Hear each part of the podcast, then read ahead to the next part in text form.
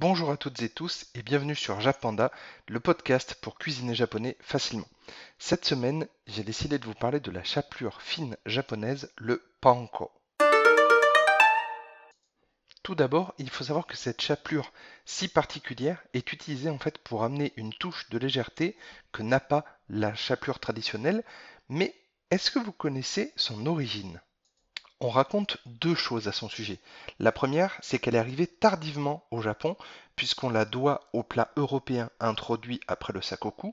Pour rappel, le sakoku, c'est la période de deux siècles, à peu près autour de 1650 à 1850, pendant lequel le Japon a été fermé au reste du monde. Il y avait juste quelques marchands de quelques pays qui pouvaient accoster dans de très rares ports au Japon, mais c'est à peu près tout. Et c'est suite à la réouverture des frontières que le Japon s'est réouvert au monde après deux siècles de quasi-fermeture.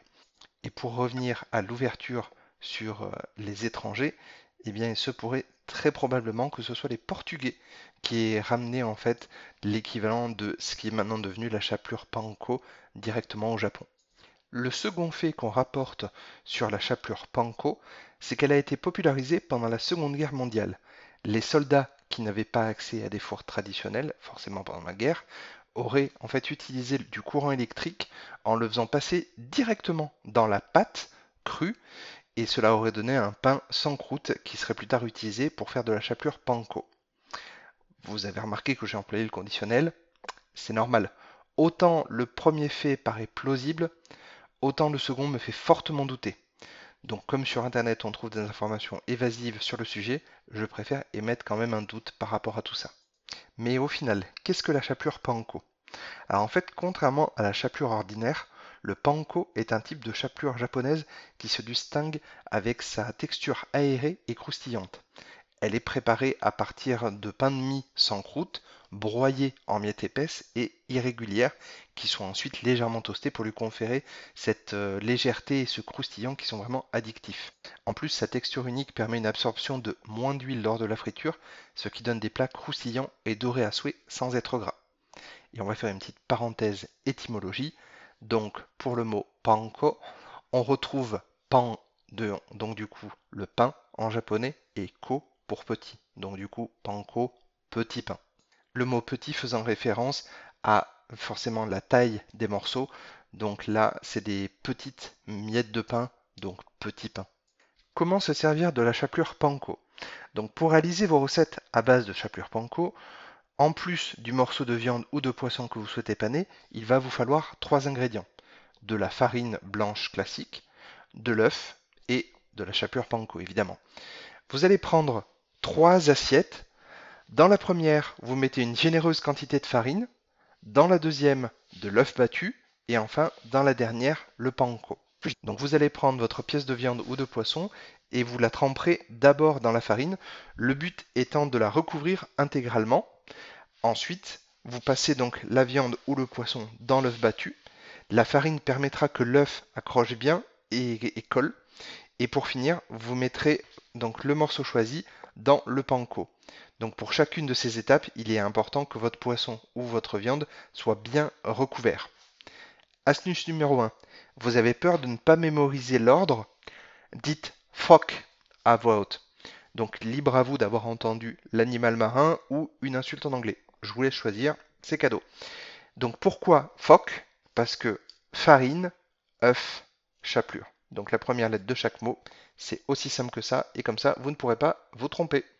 Astuce numéro 2, vous avez peur qu'une partie ne soit pas bien recouverte, soit de farine, soit d'œuf, soit de panko, et eh bien faites un deuxième tour de phoque. Là, au moins, ça sera vraiment parfait. Mais où trouver de la chapelure panko? Même si les grandes surfaces comme Carrefour et compagnie surfent sur la vague de la cuisine japonaise et commencent à proposer des ingrédients japonais, les chances que vous trouviez de la chapelure panko sont vraiment très faibles. Donc pour ça, dirigez-vous plutôt vers un supermarché asiatique proche de chez vous.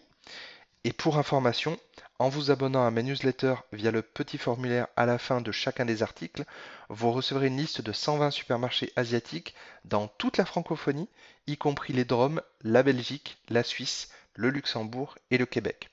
Et si malgré ça les supermarchés asiatiques sont trop loin de chez vous, vous pouvez facilement acheter en ligne des ingrédients donc japonais dont du panko chez satsuki.fr, S-A-T-S-U-K-I.fr ou Nishikidori, donc N-I-S-H-I-K-I-D-O-R-I.fr. Et si comme moi, vous n'avez plus de chapelure panko, le jour où vous voulez les faire, par exemple un dimanche où tout est fermé et que forcément vous avez prévu de faire votre recette avec du panko ce jour-là, par quoi est-ce qu'on peut remplacer la chapelure panko? Donc bien entendu, à partir du moment où on remplace, c'est quand même très compliqué d'obtenir quelque chose qui va vraiment euh, être équivalent en termes de goût et de texture. Mais vous pouvez par exemple remplacer avec de la chapelure traditionnelle. On perd un peu le côté japonais, mais à défaut, pourquoi pas? J'ai également vu aussi circuler des hum, recettes avec des cornflakes réduits en miettes, par contre des, cornflakes non sucrés. J'insiste parce que sinon ça va donner un goût sucré qui va vraiment pas être bon. Ensuite, on peut le faire aussi pour une alternative sans gluten avec de la farine de riz ou encore avec du soja. Donc là, il y a tout un processus à respecter et ça, je vous ai mis le lien directement dans l'article euh, du coup et c'est réalisé par une personne qui s'appelle Andrea Nguyen. Sinon, on peut remplacer par du parmesan pour donner un petit goût de fromage, mais là j'avoue qu'on s'éloigne pas mal de notre chapelure panko, ou de la chapelure panko faite maison. C'est à mon sens l'alternative la meilleure, sans être néanmoins parfaite. Après, libre à vous de choisir la méthode que vous préférez si vraiment vous n'avez pas la possibilité de vous procurer du panko. Et là, c'est vraiment vous qui choisissez et je ne vous jugerai jamais. Et sinon, comment faire de la chapelure panko à la maison Alors pour les ingrédients, vous aurez simplement besoin de pain de mie blanc, pas de pain de mie avec des céréales complet ou quoi que ce soit, vraiment juste un pain de mie blanc classique tout simple. Ensuite, vous allez emballer la quantité de pain de mie souhaité dans un film étirable en superposant les tranches et vous allez le congeler toute une nuit. Le lendemain, vous allez couper la croûte de pain euh, avec un couteau pour ne garder vraiment que la mie. Ensuite, vous allez couper la mie en gros cubes et mixer le tout dans un robot ménager. Attention à ne pas faire de la poussière de pain. Donc les morceaux doivent rester quand même assez épais pour faire une chapelure euh, vraiment légère. Et attention également avec les appareils type euh, Thermomix qui peuvent euh, réduire en poussière votre chapelure panko en une fraction de seconde. Donc à vous de régler intelligemment votre appareil. Ensuite, une fois que vous avez donc vos miettes de pain, vous étalez donc une fine couche de chapelure japonaise sur une plaque allant au four avec du papier cuisson, qu'on appelle aussi papier sulfurisé, et vous allez cuire le tout 15 à 20 minutes à 100 degrés thermostat 3. Attention, je vous recommande vraiment de surveiller votre four parce qu'une cuisson, ça se surveille, d'autant plus que votre chapelure panko doit rester blanche et ne doit pas se colorer. Quelles sont les recettes qu'on peut faire avec de la chapelure panko? Alors, il y en a vraiment pas mal. Après, je ne vais pas tout vous citer, mais dans celles que moi je fais régulièrement, vous avez par exemple les koroke, les croquettes de pommes de terre japonaises, le tonkatsu, donc l'escalope de porc pané, et ensuite sa version poulet, donc le poulet katsu que j'adore accompagner avec du curry japonais. Et là, vous avez un mélange avec la partie épicée en fait du curry japonais et le croustillant du poulet katsu, c'est vraiment topissime. Et bien sûr, vous retrouvez tout ça sur le blog, donc jappanda avec 2p.fr.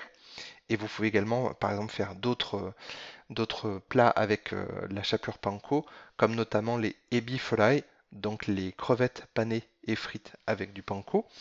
Et vous pouvez justement décliner en fait cette version avec euh, par exemple des légumes. J'ai déjà vu des recettes avec des haricots verts, justement panés euh, avec du panko. Et là vraiment, vous avez tout un champ des possibles qui s'ouvre à vous. Donc n'hésitez pas, soyez créatifs et osez. Ce podcast est maintenant terminé et s'il vous a plu, n'hésitez pas à le partager autour de vous. Matakondo, à la prochaine